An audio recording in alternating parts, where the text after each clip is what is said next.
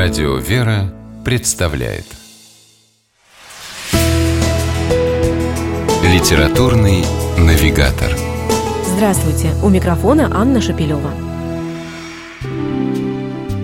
Слово, наполненное внутренним светом. Так охарактеризовал критик, литературовед, профессор литературного института Михаил Лобанов прозу Светланы Рыбаковой. Каждый, кто знаком с текстами писательницы, это мнение наверняка разделит – Просто и тонко, с добротой и теплом пишет она о жизни. От ее истории на сердце становится спокойно и действительно светло. В издательстве Сретенского монастыря вышел сборник рассказов Светланы Рыбаковой, который называется «Живут такие люди». Кто же они, люди, о которых автор написала целую книгу, и что в них особенного?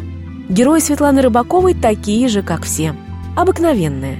Почти в любом из персонажей можно найти знакомые черты – они живут рядом с нами, ездят по утрам в переполненном транспорте, спешат на работу, сдают экзамены, встречают Новый год со старыми друзьями. И все же они особенные. Потому что ищут в обыденности высший смысл, верят в добро, надеются на лучшее, а самое главное, убеждают нас, читателей, что это возможно не только на страницах книги, ведь именно о реальной жизни пишет автор. Вот перед нами Вика, героиня рассказа «Приходской библиотекарь».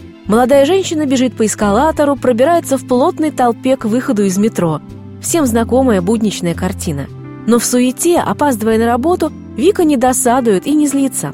Она слышит доносящуюся из динамиков метрополитена музыку Бетховена и думает о том, что даже в московской подземке можно найти повод для радости. Жить – это прекрасно. С такой мыслью покидает больницу, где она провела больше двух месяцев, другая героиня Светланы Рыбаковой – Лара из рассказа «К старцу».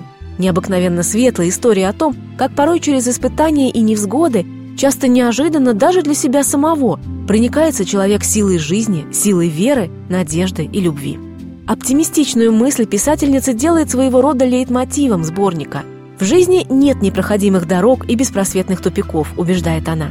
Каждый способен найти радость привычной обыденности.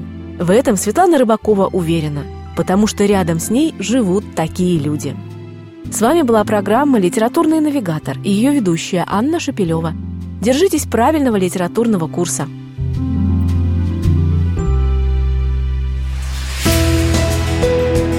Литературный навигатор.